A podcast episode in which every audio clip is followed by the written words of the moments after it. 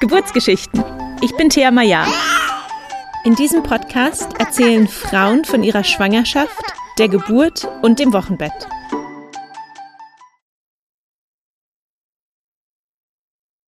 Herzlich willkommen zu einer neuen Folge vom Geburtsgeschichten Podcast. Wir hatten zwei Wochen Pause, aber heute sind wir zurück mit einer ganz besonderen Folge. Und zwar erzählt uns heute Anando Würzburger von der Geburt ihrer Tochter. Die Geburt liegt schon einige Jahrzehnte zurück. Anando ist damals Anfang 20 bereits im vierten Monat schwanger nach Indien gereist, um in einem Ashram Meditation zu erlernen und hat dann auch in Indien mit Hilfe einer amerikanischen Hebamme eine wunderschöne Hausgeburt erlebt, von der sie uns heute erzählt. Viel Freude beim Zuhören. Noch ein kurzer Hinweis. Die heutige Folge haben wir nicht nur als Audiopodcast aufgenommen, sondern auch als Video. Falls du neugierig bist, Anando dabei zuzusehen, wie sie ihre Geburtsgeschichte erzählt, dann kannst du den Link zum YouTube-Video in den Show Notes finden. Hallo Anando, schön, dass du heute da bist, uns deine Geburtsgeschichte zu erzählen. Entschuldigung, ich bin etwas heiser heute. Ja, hallo liebe Thea, ich freue mich über die Einladung, ja. weil ein Geburtserlebnis, finde ich, ist so ein Höhepunkt im Leben. Ich habe ja ein Kind, ne? äh, äh, nur, aber dann wären die anderen vielleicht auch noch ein Höhepunkt gewesen. Aber dieser eine Erlebnis ist schon, war schon wirklich super beeindruckend. Ja, bevor wir anfangen mit der Geburtsgeschichte, stell dich doch bitte kurz vor und erzähl du, erzähl uns, wer du bist, was du machst. Mhm. Also mein Name ist Anando Würzburger. Ich arbeite als äh, Therapeutin und vornehmlich mit körperorientierter Psychotherapie und bin eigentlich auch spezialisiert quasi auf die Arbeit mit dem Bauch. Also ursprünglich komme ich aus dem Shiatsu, das habe ich vor 40 Jahren gelernt und das hat sich dann weiterentwickelt zur Haare Awareness Massage, die sehr bauchorientiert ist. Deswegen passt zum Geburtsthema. Absolut. Ähm, bevor wir mit der eigentlichen Geburtsgeschichte ähm, anfangen, glaube ich, musst du so ein bisschen ähm, uns äh, die, die, äh, wie sagt man auf Deutsch, setting the scene. Ja, du musst uns ein bisschen ähm, vielleicht mitnehmen auf die Reise, wo du damals, als deine Tochter zur Welt gekommen ist, gewohnt hast und was du mhm. gemacht hast. Also ich war noch äh, Student, aber ich war schon auf dem Abflug nach Indien, als ich schwanger wurde. Und ähm, bin dann Anfang des vierten Monats nach Indien geflogen und habe dann dort gelebt und auch dort meine Tochter zur Welt bekommen. Also in der Stadt allerdings, aber wir haben am Stadtrand gelebt, also quasi auf dem Land. Und für die Geburt sind wir dann in ein richtiges Steinhaus umgezogen. Schön. Ähm, genau, also das äh, gibt uns schon mal die, die Sneak Preview. Es ist eine Geburt in Indien. Hast du denn damals geplant, schwanger zu werden oder war das eher eine Überraschung? Es war eine willkommene Überraschung, sagen wir so. Ich habe in dem Moment, also der, der Zeugung quasi, habe ich das Gefühl gehabt, da ist schon jemand. Und ich war mir hundertprozentig sicher, dass wir jetzt, weil ich habe Knaus Urino gemacht zu der Zeit, also ich habe äh, auf die Tage geachtet und die Temperatur, dass ich jetzt absolut schwanger würde. Und ähm, dann haben wir uns ein bewusstes Ja gegeben, also so weit bewusst, wie man so sein kann, ne? äh, mit 23. Und ähm, haben das dann wirklich ganz, sagen wir mal, mit vollkommener Offenheit äh, empfangen, also das Kind. Ja, dann wusste ich auch sofort, ja, jetzt bin ich schwanger. Also ich hatte schon das Gefühl, so jetzt ist noch jemand bei mir. Also ähm, ja.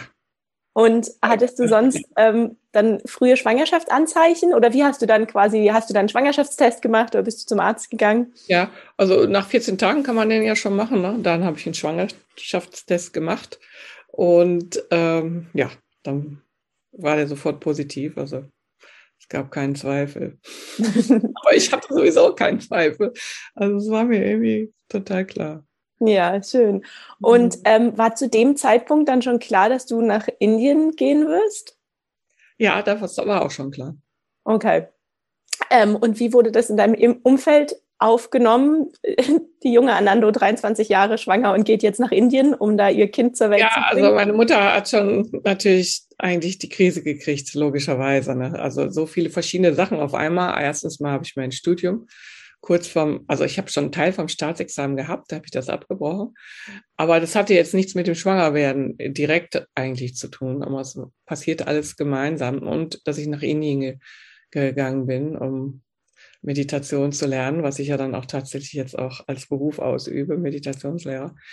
Äh, ja, das war natürlich völlig, äh, dass man damit tatsächlich mal auch arbeiten kann. Das war ja damals wie, wie, das gibt's ja gar nicht, ist sowas von abgedreht. Aber ich hatte damals schon mit 22 mit äh, Yoga angefangen. Da gab's ja quasi gar keine Kurse. Da habe ich mir das aus einem französischen Buch ähm, selber beigebracht. Und ja, ich war mir da einfach sicher, das ist jetzt mein Weg und der wird beschritten. Also. Und ist dein, dein Partner oder der, äh, der Vater von deiner Tochter auch mit nach Indien gekommen? Mhm. Ja, wir haben sogar später auch geheiratet, äh, nach der Geburt aber erst. Und ähm, ja, der war mit äh, in Indien und auch bei der Geburt dabei. Schön. Wie hast du dich denn gefühlt, gerade im ersten Trimester? Hattest du Schwangerschaftssymptome? Schlecht. schlecht, okay. Ganz schlecht. Ich war eigentlich zu nichts mehr in der Lage, könnte man so sagen. Ne? Also mein Mann hat dann zum Glück alles gemacht. Äh, weil ich war eigentlich dabei, die Wohnung aufzulösen und so und alles zu verkaufen. Und äh, ja, das hat dann alles er gemacht. Also mir war einfach nur übel. Ich habe mich quasi von äh, äh, Kartoffelbrei und äh, Orangen ernährt. Das war das Einzige, was so quasi reinging. An mehr kann ich mich nicht erinnern. Vielleicht habe ich auch was anderes noch gegessen, aber ich habe immer so säckeweise, kiloweise Orangen. Äh, die gab es damals noch in so zweieinhalb Kilo äh, Säcken zu kaufen. Ne? Spannend, hatte ich, hatte ich auch in meinem ersten Trimester. Es mussten immer die Blutorangen sein bei mir. Ah ja. Interessant. Irgendwie gingen die gut rein und haben mir gut getan. Kartoffelbrei ging eben auch, wie gesagt. Hat die Übelkeit denn irgendwann nachgelassen? Ja, dann nach den ersten drei Monaten war die eigentlich dann vorbei. Ja, sagen wir mal, nach dem vierten Monat dann war sie vorbei. Super, weil ich kann mir auch vorstellen, ähm, mit Schwangerschaftsübelkeit nach Indien zu fliegen. Mit ja, am Anfang war es haarig. Da gab es einfach ich weiß auch nicht, wie sowas zustande kommt, aber ich war auf schwarzen, ähm, schwarzen Seffer, Fenf, Seffer, äh, wie heißen die, Senfkörner, schwarze Senfkörner, war ich total allergisch und habe sofort eine Durchfallattacke gekriegt. Aber das habe ich nach einer Weile dann rausgefunden. An den Rest vom indischen Essen konnte ich schon essen, aber das war dann ähm, der erste Zeit war etwas schwierig, bis ich dann rausgefunden hatte, auf was. Ne? Also sehr seltsam. Okay, aber dann äh, wart ihr in Indien.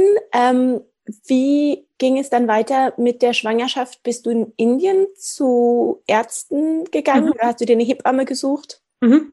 Beides, ja. Es, ich war ja in Pune im, ähm, und habe da auch meditiert und in dem Ashram von Osho gab es damals äh, amerikanische Hebamme zum Beispiel, und die hat Hausgeburten gemacht. Und es gab einen indischen äh, Gynäkologen, der hat äh, selber auch Hausgeburten nach Le Boyer gemacht in seiner Klinik und hat quasi diejenigen betreut, die schwanger waren. Und hat dann auch immer entschieden, ob man fit ist oder ob das passend ist für eine Hausgeburt. Ich weiß nicht, wie er es entschieden hatte, aber er hatte immer recht. Es war unglaublich. Also, und die Untersuchung da bei ihm waren ja mit der Hand auflegen, quasi, also und ja, quasi, mehr, ja, mehr war das nicht, also schon Blutuntersuchung auch. Und er, er hat dann immer gesagt, ja, she is doing fine, weil ich hatte während der Schwangerschaft, ähm, hatte ich äh, Hepatitis äh, A mir da eingefangen. Das ist ja eine Infektionskrankheit, die sich sehr leicht überträgt. Ne? Und war dann zum Glück ähm, weil man das im ersten Trimester bekommt, ist das wirklich fürs Baby äh, sehr gefährlich. Äh, deswegen war gut, dass ich erst später nach Indien gefahren bin. Ne? Und ähm, ja, das war dann schon nicht so eine angenehme Erfahrung, schwanger sein und dann noch durch die Hepatitis sei es einem ja auch wieder übel, ähm, noch durchmarschieren, aber es ging eigentlich ganz gut. Dann. Ich hatte wow. es also weniger schlimm als mein Mann, der hat sie dann auch gekriegt. Dann waren wir beide krank. das war keine lustige Krankheit. Ja. Ja, aber in dem Sinne gut, dass es nicht im ersten Trimester war und auch nicht äh, direkt nach der Geburt, sondern in der Zeit, wo du auch noch äh, dich ausruhen konntest mhm. und erholen mhm. konntest.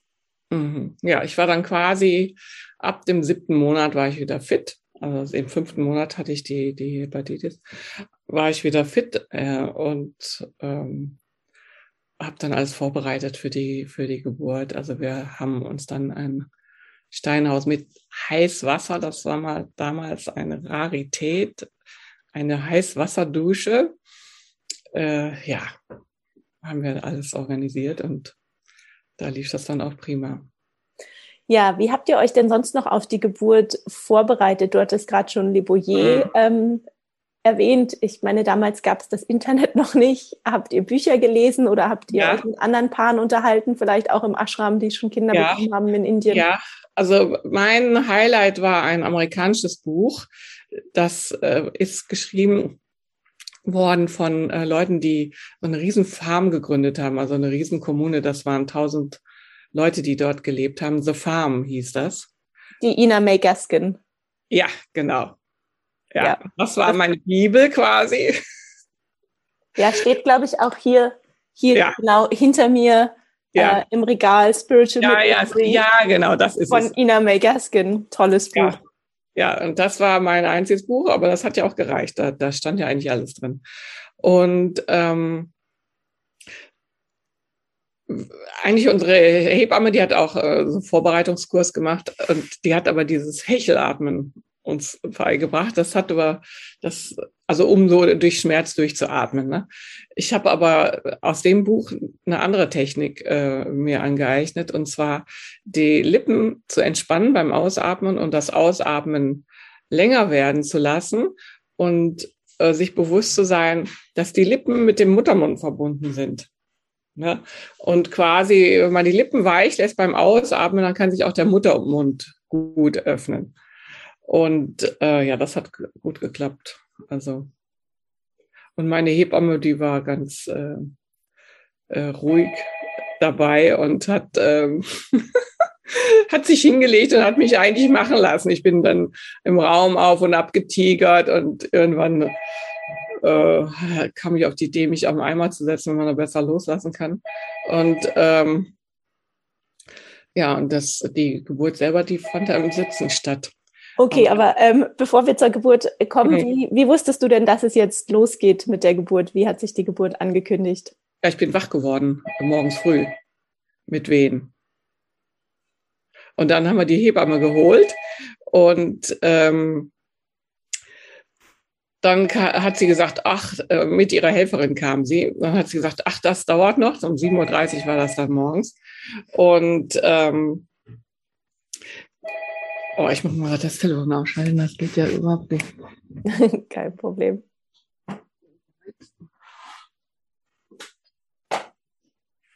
So. Entschuldigung. Gut.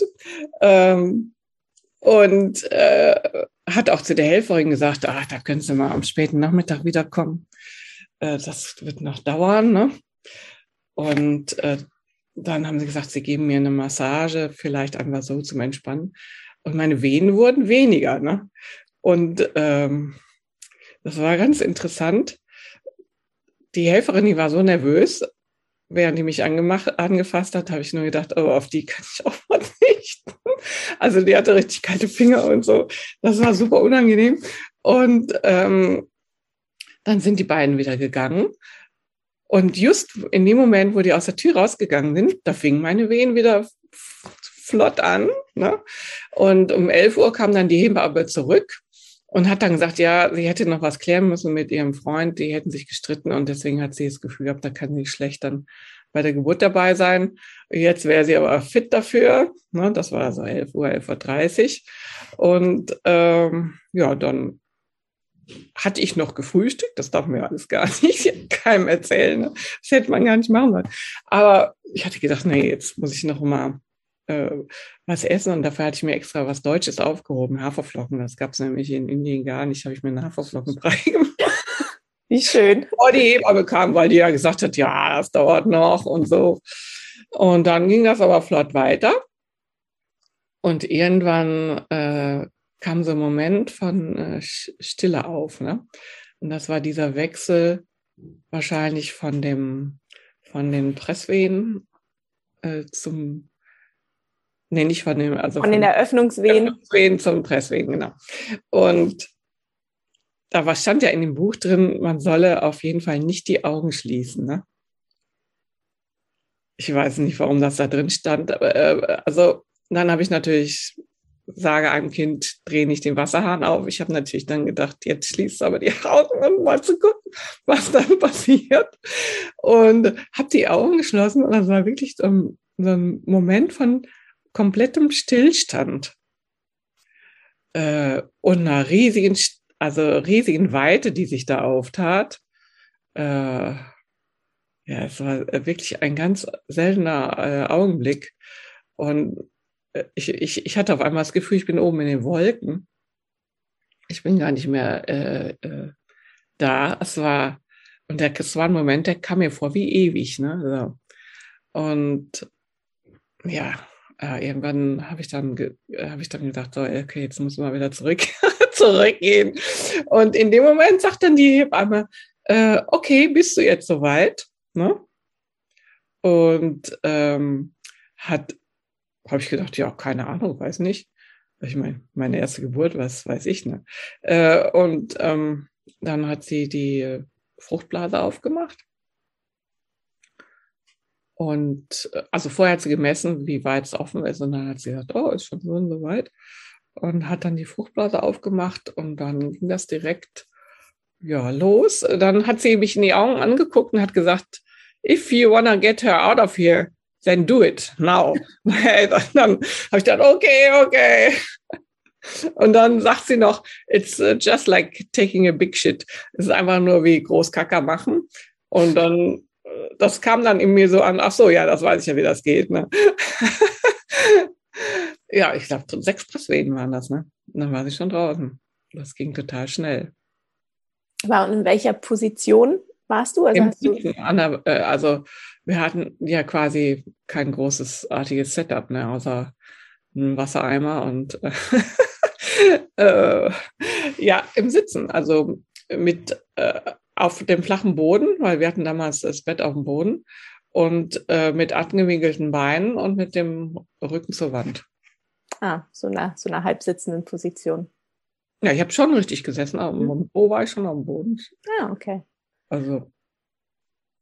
Und hast du dann. Wir haben vorher gar nicht darüber gesprochen, wie wir das jetzt machen. Das hat sich dann in dem Moment so ergeben irgendwie.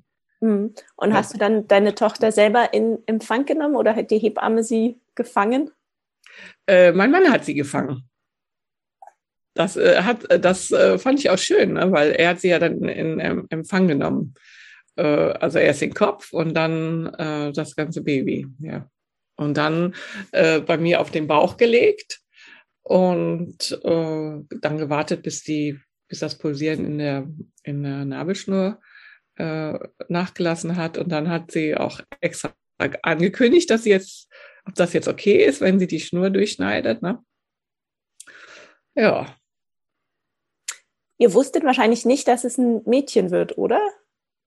Damals? Nicht, aber wir hatten irgendwie so ein Gefühl, aber wir wollten uns jetzt nicht drauf versteifen natürlich, weil der ähm, Arzt das ja auch gesagt hatte, she's doing fine. Aber ich habe gedacht, naja, vielleicht hat sich irgendwie versprochen. Ich habe da nicht nachgefragt, ne? aber äh, so vom Gefühl her hatte ich auch eher das Gefühl von Mädchen. Und weißt du noch den Moment, wo dann jemand nachgeschaut hat und gesagt, ah ja, es ist ein Mädchen? Also das war eigentlich gar nicht so der entscheidende Augenblick oder das war mir auch gar nicht so wichtig. Äh, ich habe mich nur quasi, ich hatte wie eine Explosion im Herz, als ich das Baby gesehen habe. Also es war wirklich unglaublich. Also als wenn hier so ein Energieklotz äh, sich öffnet und wie so eine Sonne, die strahlt. Also es war wirklich wie ein Orgasmus im Herz, könnte man sagen. Also ich habe das schon nochmal erlebt bei einer anderen Gelegenheit. Aber ähm, das war unglaublich. Ja. Ach, schön. Und ähm, wann kam dann die Plazenta nach, die Plazenta-Geburt? Ich weiß es gar nicht mehr so genau, vielleicht halbe Stunde oder so. Okay, das war dann auch alles problemlos. Ja, ja, das war alles problemlos. Ich war auch nur ein bisschen, ein bisschen gerissen, also musste nichts genäht werden. Okay. Und, und das, äh, die kamen dann um 14.30 Uhr, ne? Dann kam irgendwann die Helferin, da war schon alles gelaufen. Wahrscheinlich habe ich mich beeilt, damit äh, äh, äh, ich fertig werde, bevor sie kommt, weil ich so nervös war. Das, fand ich nicht so hilfreich. Also man wird ja einfach sehr sensibel in der Geburt. Mhm. Und, ähm, und das ist, glaube ich, gut, wenn man da wirklich steuert und sagt, was man braucht und was man, also so, so direkt war ich, glaube ich, noch nie wie während der Geburt. Ich habe dann auch gemerkt, Freunde von uns wollten eigentlich gern dabei sein und ich habe gemerkt, nee, will ich nicht und habe denen auch nicht Bescheid gesagt dann. Ich wollte das einfach in Ruhe dann alleine äh, machen und mein Mann hat sich sehr gut auf mich eingestellt und äh, ich habe immer gesagt, ah hier, ich hatte es immer am rechten Oberschenkel, das war ganz komisch. Dann musste er mir immer bei den äh, Öffnungswehen den rechten Oberschenkel massieren und ansonsten konnte das eigentlich ganz gut so durch den Körper durchlaufen. Ne? Mhm. Aber irgendwann hatte ich auch das Gefühl, die Existenz äh, macht Liebe mit mir, ne? So dieses rhythmische von äh, Intensität, in die man sich so hinein entspannen kann dann. Und dann ist der Schmerz auch nicht äh, so schlimm, sondern äh, es löst sich. Es hat dann irgendwie so eine gewisse Intensität. Aber ähm, und wenn ich gegen kämpfe, habe ich gemerkt, das war am Anfang so, na, das was ja tut ja erstmal weh. Äh,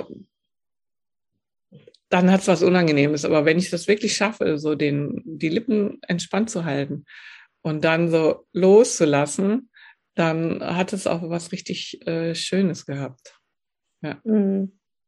Klingt auf jeden Fall ähm, auch wirklich wie ein sehr, so, äh, wie sagt man, psycho, psycho-spiritual Experience. Mhm. Mhm.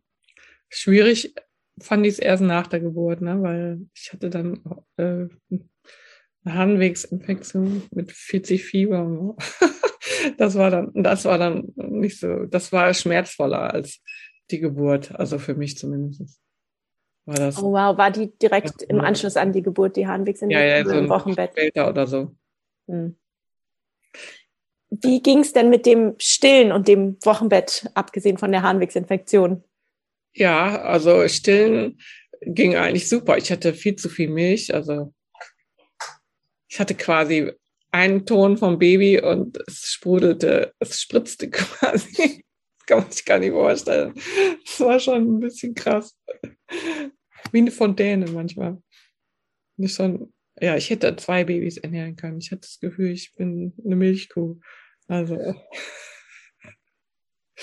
es war schon krass. Ich hatte dann nur später eine Infektion in, in einer Brust, also äh, die, die hat dann so weh, dann habe ich die äh, quasi mal einfach nicht benutzt, also stillgelegt und erst auf einer Brust noch weitergemacht und äh, dann nach einer Weile wieder beide benutzt. Ich weiß nicht, ob das, ich muss mir selber so ausgedacht, ob das jetzt die schlaue Methode ist. Ich glaube, Quarkwickel haben wir gemacht. Ja, das war schon sehr unangenehm, ne, die Entzündung. Das mhm. war ein Mutterstrang an einer Stelle. Ja, das klingt sehr unangenehm. Hat mhm. sich denn dann die Hebamme um euch gekümmert im Wochenbett? Ähm, mhm. Und gab es irgendwelche indischen Besonderheiten vielleicht, die wir hier nicht so kennen, die ihr im Wochenbett äh, Indische Besonderheiten. appliziert habt? In, nein, also sie war ja Amerikanerin, die Hebamme. Und indische Besonderheit war, dass äh, die Inder waren alle erstaunt. Ich habe ja bei einer indischen Familie als Untermieter gewohnt. Also die haben einen Teil vom Haus vermietet. Und die haben gesagt, wie Geburt? Wir haben gar nichts mitgekriegt, das war so leise. also eine indische Geburt ist auf jeden Fall lauter. Ich habe keinen Krach gemacht, weil ich mehr mit dem Loslassen beschäftigt war beim Ausatmen. Ähm, und deswegen waren die total überrascht. Das Einzige, was vielleicht mal war, war, dass ich, äh, dass meine Tochter so einen roten Po hatte und dann äh, haben die Inder aber sofort erkannt, äh, das muss von, ob ich Mangos esse. Ich habe zu viele Mangos gegessen. Das war so, ist geboren am 1. Juni, da ist noch Mangozeit. Und das waren dann quasi die letzten noch, so die Ausläufer von der Mangosaison. Und äh, das macht dann zu viel Säure. So wie, wie wenn wir in Deutschland zu viel Orangen essen oder so. Ne? Kann das auch einen wunden Po machen. Das Ach, war jetzt indische. Ja, und meine Tochter mochte, apropos Indien, hatte ich so ein tolles Buch, indische ähm, Babymassage, ne? was empfiehlt der Levoyer, glaube ich auch.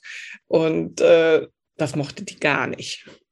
Also es mochte die überhaupt nicht und dann habe ich es einfach sein gelassen, ne? weil wenn es keine Freude macht, dann.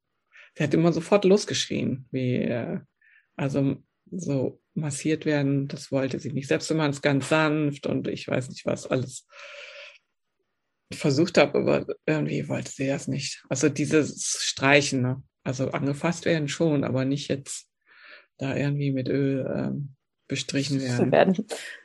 Und ich denke, das ist doch eigentlich schön, aber gut. Ja, aber ich denke mal, Babys sind einfach so unterschiedlich in ihrer Ausstattung und in ihrem, äh, was ihnen gefällt und was ihnen nicht gefällt. Ne? Ja, ähm, was ich noch spannend finde, wie lange du deine Tochter gestillt hast und auch wie das mit dem Stillen generell in Indien war, weil in Indien sieht man eigentlich auf der Straße nie Frauen stillen. Das passiert eher zu Hause. Hast du als Ausländerin quasi deine Tochter auch öffentlich gestillt oder immer nur bedeckt quasi? Ich habe die auch öffentlich gestillt, aber das war ja dann eher nicht in der indischen Öffentlichkeit, ne? also außerhalb vom Ashram, sondern innerhalb vom Ashram. Und ja, ich weiß gar nicht mehr, ob ich da ein Tuch drüber gemacht habe. Ich glaube nicht. Nee, also das war jetzt in Deutschland dann. Ich, die kam nach Deutschland zurück, im, als sie fünf Monate alt war. dann habe ich auch gestillt. Das war natürlich ein Aufruhr noch damals. Ne? Äh, aber was will man machen? Klar, versuch mal vielleicht ein bisschen Tuch drüber zu legen. Aber damals war das ein Riesending, wie stillen in der Öffentlichkeit. Aber es gab ja auch manchmal keine Räume, wo man sich äh, zurückziehen konnte. Mhm. Und was soll ich machen? Soll ich das Kind schreien lassen? Oder, ne? Also es ist ja jetzt das ganze öffentliche Leben auf eine Art viel mehr darauf eingerichtet, dass das jetzt auch kein riesen äh, Aufstand mehr ist. Ne? ja, obwohl manchmal kriegt man schon auch noch komische Blicke, leider. Ja, ja. Ja, ja.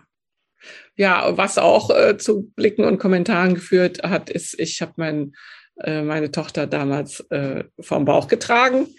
Und ah, du verwöhnst das Kind. Meine Mutter, die konnte das überhaupt nicht verstehen, dass man ein Kind die ganze Zeit am Körper trägt. Das ist ja völlig, äh, die müssen das ja auch lernen, allein zu sein und so, aber ne, natürlich nicht, wenn sie so klein sind. Ne?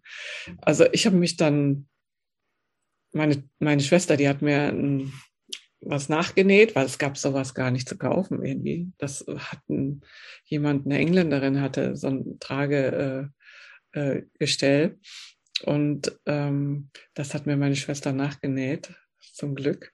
Und als sie ganz klein war, habe ich sie in so ein Lungi, ne, also so ein Tuch was man sich so um den Körper schwingt, habe ich sie so reingelegt und das fand sie, also ich habe mir gedacht, wie die afrikanischen Frauen, habe sie dann so auf der Seite getragen, hatte das Tuch hier so über der Schulter und dann liegen die Babys ja wie gepuckt, ne? Mhm. weil das Tuch sie dann so einschließt und da war die Oberhappy drin, also vor allen Dingen abends äh, bin ich äh, viel in die Singgruppe gegangen abends und dann hat die geschlafen und da, und da tanzte man auch mit. Und danach hat sie geschlafen wie ein Engel. Aber eine Woche im Monat gab es diese Singgruppe nicht. Dann war Meditationscamp. Und äh, dann fehlte das am Abend. Da, da hatten wir dann immer Schwierigkeiten. Selbst wenn ich dann zu Hause Musik aufgelegt habe, das hat es auch nicht gebracht. Und ich war dann mal froh, wenn die Woche wieder rum war. Sonst ist sie, das war dann abends immer da war ich, glaube bis zehn oder so und sind dann nach Hause gelaufen und dann war die Nacht super, ne? Nacht mit der Singgruppe. Klingt total logisch auch irgendwie, dass so ein Kind beruhigt ist, wenn Gesang drumherum ist, ein bisschen Community. Mhm. Mhm. Könnte ich bestimmt auch gut schlafen danach. Ja, und die Mutter entspannt ist, ne? Das kommt einfach dazu. Ja. Gab es denn damals im Ashram äh, noch viele andere kleine Kinder oder warst du ja. eine? Doch, ja, da gab es viele andere kleine Kinder. Also wir waren, als wir so für die Geburt uns vorbereitet haben, so eine Gruppe von fünf bis sechs Frauen. Also. Hm. Schön, gab noch Spielgefährtinnen. Genau. Nee, nee, da waren viele Kinder. die da ja. geboren wurden und so. Ja. Du hattest noch in deiner E-Mail ähm, erwähnt, dass die Geburtserfahrung für dich so toll war, dass du am liebsten sofort gleich wieder schwanger geworden wärst. Ja, ja, von daher gesehen äh, wäre ich am liebsten gleich wieder schwanger geworden. Aber ich meine, ähm, ich habe es dann trotzdem nicht gemacht. Weil natürlich sieht man dann auch, klar, die Zeit danach ist ja eigentlich die, also für, für mich so, ne, die mehr herausfordernde Zeit, ne? Mhm. Ich dann quasi so mein Alltag sich so drastisch verändert hat, äh, dadurch, ähm, dass ich quasi die, fast die ganze Zeit mit dem Kind äh, war. Ne? Ja. Hm. Aber trotzdem fand ich das Bild sehr schön, dass mhm. dieses Geburtserlebnis so einschneidend war und wie du es ja auch ähm, gerade beschrieben hast, dieses, dieses Öffnen im Herzen, mhm. als du deine Tochter zum ersten Mal gesehen mhm. hast. Ähm, mhm. das ist, glaube ich, ähm, ja, einfach ein Bild, was man gar nicht mehr so oft hört in Verbindung mit Geburt heutzutage. Mhm. Ähm, deswegen danke ich dir sehr für diese schöne ähm, Geschichte. Und ähm, ja, ich weiß, mittlerweile bist du ja auch Großmutter. Vielleicht hat deine mhm. Tochter ja auch mal Lust, äh, ihre Geschichten hier im Podcast zu erzählen von ihren Geburten. Genau. Ja, frag sie mal. Super. Vielen Dank, Anando. Ja. ja. Wenn dir die heutige Folge gefallen hat und du etwas für dich mitnehmen konntest, würde ich mich sehr freuen, wenn du diese Folge und den Podcast mit anderen teilst oder bei deinem Podcast-Anbieter eine 5-Sterne-Bewertung für den Podcast abgibst. Vielen Dank.